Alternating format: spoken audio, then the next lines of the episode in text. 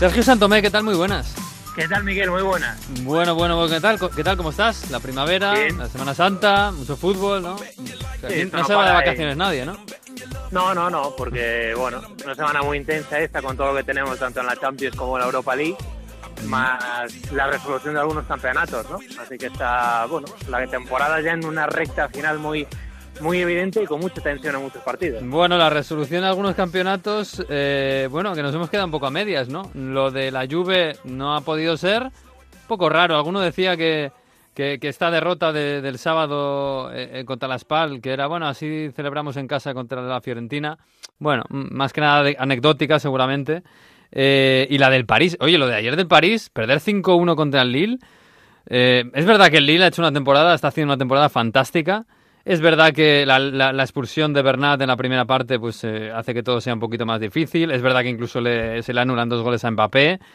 Es verdad que el París le sacaba 20 puntos al Lille, que tampoco hay ninguna prisa, ¿no? Pero bueno, un 5-1 suena, suena un palo, ¿eh? Sí, es un poco fea y un poco abultada la, la derrota por ese resultado final, pero bueno, el que haya visto durante toda la temporada al Lille tampoco creo que se lleve las manos a la cabeza porque se lo he demostrado de este equipo, el, el Lille es que los, sobre todo los tres de tres cuartos, tanto Bamba por la izquierda como Pepe por la derecha como Iconé en el enganche, son tres futbolistas, primero muy buenos y segundo que marcan muchas diferencias con espacios. Eh, cuando pueden correr son jugadores que han marcado diferencias todo el año.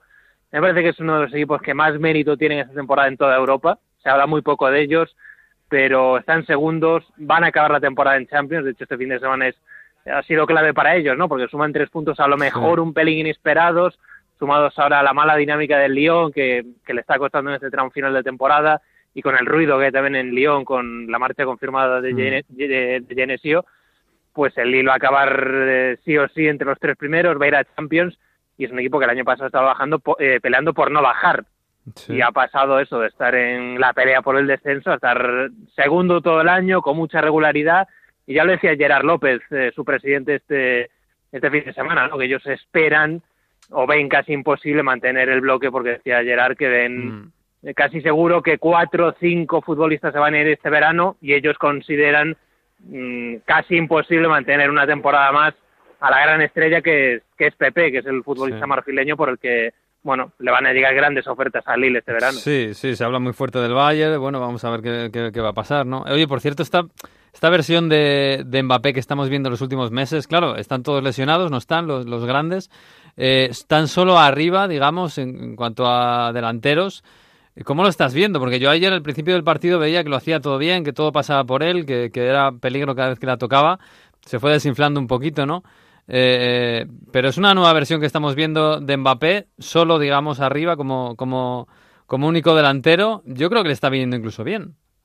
Sí, hombre, tampoco es para sacar grandes conclusiones por el tipo de partidos que está jugando, pero ayer, por ejemplo, la primera parte que hace es, es buenísima Mm.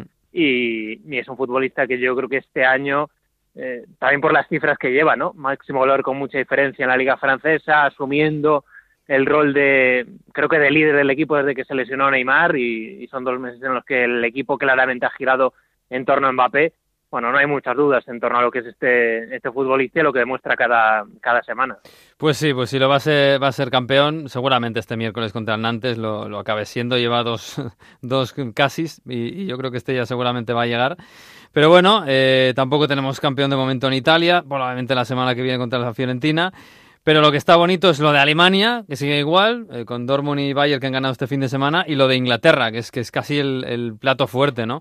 Eh, han ganado los dos, el City y el Liverpool, pero sobre todo la victoria del Liverpool eh, parece importantísima, ¿no? Porque primero es contra el Chelsea, que es un equipo que además se, se está encerrando últimamente atrás muy bien y sale a la contra muy peligroso. Le costó llegar el, gol, el primer gol al Liverpool, pero claro, es que además ves el calendario y esta victoria para el Liverpool es, es soñar con el título, ¿no? Aunque dependa todavía del City.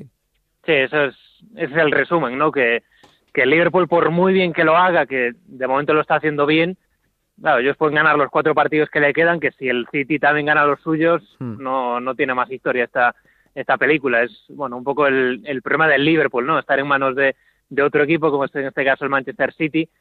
Los dos van a acabar con una puntuación impresionante. O sea, si Mm. acaban la temporada más o menos con los puntos que creo que van a acabar, se va a ir la cosa a 95 más o menos, seguramente los dos superen los 95, a mí me parece una barbaridad, que el segundo clasificado de una liga y de, una, liga de este nivel, o sea, una liga en la que tienes que jugar dos veces contra el Tottenham, dos veces contra el Arsenal, dos contra el United, etcétera, o sea, que el segundo clasificado eh, vaya a perder la liga con 95, 96 puntos, me parece una me parece una locura, pero bueno, es un poco el ritmo que se han impuesto entre los dos. Y realmente tú miras los números del Manchester City, el Manchester City ha ganado todos sus partidos desde el 29 de enero, desde aquella derrota que, eh, que tuvo un día entre semana contra el Newcastle inesperadamente, y el Liverpool, el problema que tiene, que ahora lo estamos viendo, es la cantidad de empates que tuvo, o, varios empates que, que, se dejó entre, entre febrero y marzo, que no parecían muy graves en ese momento, mm. pero que ahora los ves, lo comparas con, lo, bueno, con los tres puntos que suma el City cada fin de semana, y evidentemente le, le cuestan un poco caro al, Liverpool. Mm, un poquito de falta de gol ha tenido durante algunas fases. Eh, ayer vimos un golazo de Salah. Bueno, vamos a ver, ¿no? Porque queda lo más importante de, la temporada, que sobre todo es la Champions. Eh, y ya enlazo, porque claro, eh, el plato fuerte, fuerte, fuerte de esta semana es la vuelta de, de cuartos de final de la Champions. Bueno, tenemos un Liverpool-Oporto que parece claro para el Liverpool, ¿no? Aquí no ves ninguna, ninguna sorpresa, ¿o sí? No, no, ahí no veo ninguna Ninguna sorpresa. El Ajax Juve, eh, bueno, juegan en, Turín, Juventus, el 1 a 1 de la ida. Lesión de Frankie de Jong este fin de semana, el sábado. Han dicho que no, que no es demasiado grave, pero claro, siendo muscular, tres días antes del partido más importante de la temporada, eh, yo no sé si esto va a afectar mucho a la Juventus, pero la Juventus que jugó muy bien el partido de ida, tiene el que. Ajax. El Ajax, perdón, que jugó muy bien el partido de ida, eh, tiene que hacer una gran machada, ¿no? En Turín para ganar, para pasar ante la Juventus. Sí, hombre, el Ajax lo que necesita es hacer el cuarto gran partido consecutivo en esta competición, porque hizo un gran partido contra el Madrid en la ida, mm. eh, hizo un gran partido contra el Madrid en la vuelta, hizo otro gran partido el otro día, pero claro, fíjate que de estos tres grandes partidos que estamos diciendo, en realidad solo ha ganado uno, porque en, el, en su campo, en el Johan Cruyff Arena, no fue capaz de ganar al Madrid y, y tampoco a la Juventus el otro día. Y para mí ese es el problema del Ajax, que dejó viva la Juve, que en un partido en el que por cómo jugaron los dos creo que se dieron las, las circunstancias para que el Ajax se hubiese llevado un muy buen resultado, una victoria por uno, incluso dos goles, pero claro, es que el 1-1 es un gran resultado para la Juve. Es hmm. un resultado que obliga al Ajax a marcar fuera de casa, que va a obligar al Ajax a exponerse en Turín, con lo que aprieta la Juve, con, con la facilidad goleadora que tiene la Juventus en su campo, con la cantidad de balones que creo que va a colgar la Juve como ya hizo para remontar contra el Atlético de Madrid hace, hace un mes y luego, aparte de lo de, eh, de lo de Frenkie, eh, creo que una baja muy importante la de Tagliafico, mm. eh, por acumulación de amarillas. No, no solo por lo que pierde el Ajax ahí, que pierde un lateral que estaba en una forma buenísima, sino porque imagino que lo que va a hacer Ten Hag es mover a Blind al lateral izquierdo mm. y si hace esto tiene que buscar un central. Y la última vez, o una de las últimas veces que jugó Magallán de central junto a junto a Delit, pues naufragó, eh, hmm. naufragó con aquel 6-2, creo que fue el día del, del Feyenoord de la exhibición de Van Persie. Entonces, hmm. bueno, ahí tiene un problema eh, Ten Hag que sería doble si tiene que sustituir o buscar también un sustituto para De Jong, porque la plantilla no tiene un, un sustituto claro para, para Frank. No ves paralelismos, ¿no? Con, no ves un segundo milagro con lo de, como en el Bernabéu, ¿no? Me cuesta verlo me cuesta verlo. Creo que tiene más opciones de entrada mm, el Ajax ahora que, antes de jugar la vuelta contra el Madrid, mm. pero veo a la Juve pasando. Mm. Veo a la Juve pasando. Bueno, eh, opciones del United en el Camp Nou, a mí me parece que, pocas. ¿eh? Más allá, más allá incluso del resultado que ya es bueno para el Barça, muy bueno. Es que la imagen que está dando el United últimamente no es nada buena. Es verdad que también tiene bajas, ¿eh? pero este equipo que empezó también con Solskjaer se ha ido desinflando. ¿eh? Sí, hombre, al final la plantilla da para lo que da y tiene carencias y tiene lagunas muy importantes. Yo veo muy difícil que, sea, vamos, casi imposible que remonte contra el Barça. No porque no pueda marcar, que creo que podría hacerlo, eh, jugando posiblemente con espacios, eh, buscando la velocidad de Rashford, de Martial, buscando la llegada desde segunda línea de Pogba, pero el problema es que le veo en el Camp Nou, con lo que va a atacar el Barça, le veo concediendo bastante atrás, porque el equipo atrás pues tiene una debilidad muy clara, ¿no? El otro día lo vimos, el pésimo partido, eh, pésimo partido que hizo Ashley Young en la derecha, eh, Solskjaer con ese invento de jugar con tres centrales, con Show de, de central izquierdo, no sé, no le veo aguantando defensivamente en el, en el Camp Nou y no les veo ni mucho menos remontando. Y el City Tottenham, eh, para mí la más bonita a priori de, la que tenemos ahora, incluso, claro, 1-0 para el Tottenham, que es un muy buen resultado en el partido de ida, pero no está Kane, eh, pero sí está Son, que está en un momento fantástico, incluso Lucas Moura llega en un buen, buen momento. Eh, aún así, yo te digo que yo veo favorito al City, y mira que el resultado es bueno para el Tottenham. Sí, yo creo que está muy cerca del 50-50 ahora mismo. Sí y yo me inclino ligeramente por el City por eh, porque juega en casa y por la baja de, de, Harry Kane. Es verdad que el Tottenham, por el equipo que tiene y la forma mejor que tiene, no es un equipo que, que depende exclusivamente de un jugador. De hecho, tiene un fútbol bastante coral, lo vemos cada semana. Incluso Harry Kane, la última vez que tuvo una lesión de cierta gravedad, el equipo respondió bien.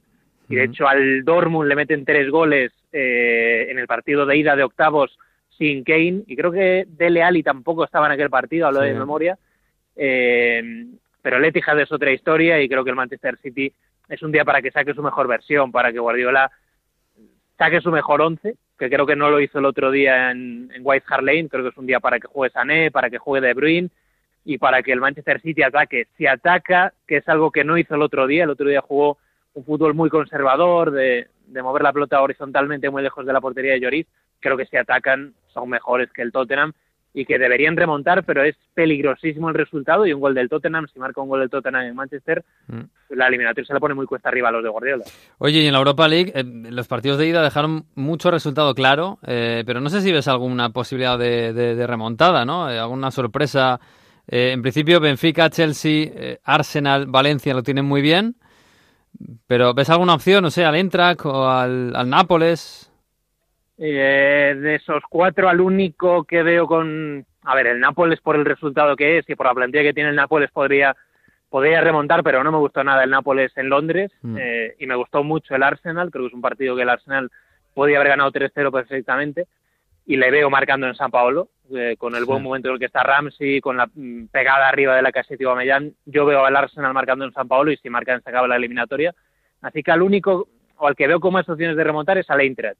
Porque creo que ese gol de, Gonzalo Paciencia mm, le da un poco de vida. Si hubiese sido 4-1, la eliminatoria estaba muerta, pero con ese gol al final del portugués, bueno, es un 4-2, el 2-0 te clasifica, pues, y el Eintracht tiene mucha pólvora arriba. Mm. Eh, apuesto por el Benfica, pero creo que es eso, la eliminatoria en la que hay más margen para una posible, aunque complicada remontada. Por cierto, en esta eliminatoria, mm, duelo precioso, eh, Jovic contra Félix, yo Félix.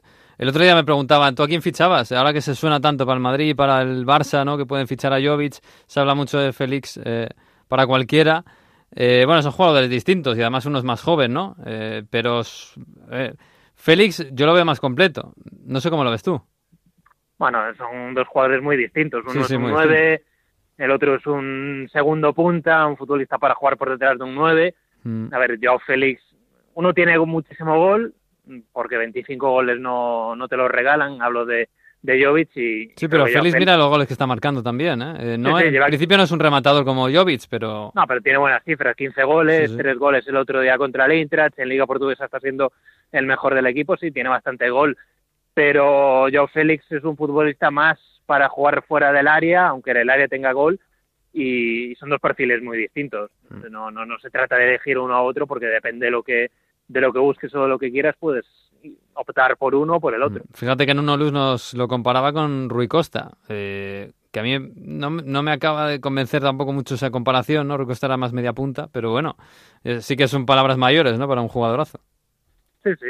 Hombre, yo creo que Joao Félix es menos pasador. Sí eh, y tiene un pelín más de gol, más presencia en el área de la que podía tener Rui Costa en su momento, y también es un futbolista con más movilidad, con más agilidad, y, desde luego es la gran noticia del, del, Benfica esta temporada, que vamos a ver cómo termina, pueden, pueden ganar la Liga Portuguesa y pueden llegar lejos en esta en esta Europa League. Y bueno, si llegan a semifinales, yo, aunque la gente creo que ha llegado ese momento de una semifinal Benfica-Chelsea, el favoritismo se lo darían al, al Chelsea, yo no descartaría para nada este Benfica, que está con un, vamos, con un momento de confianza eh, en esta apuesta que tiene por los jóvenes Bruno Larache, que le está saliendo muy bien.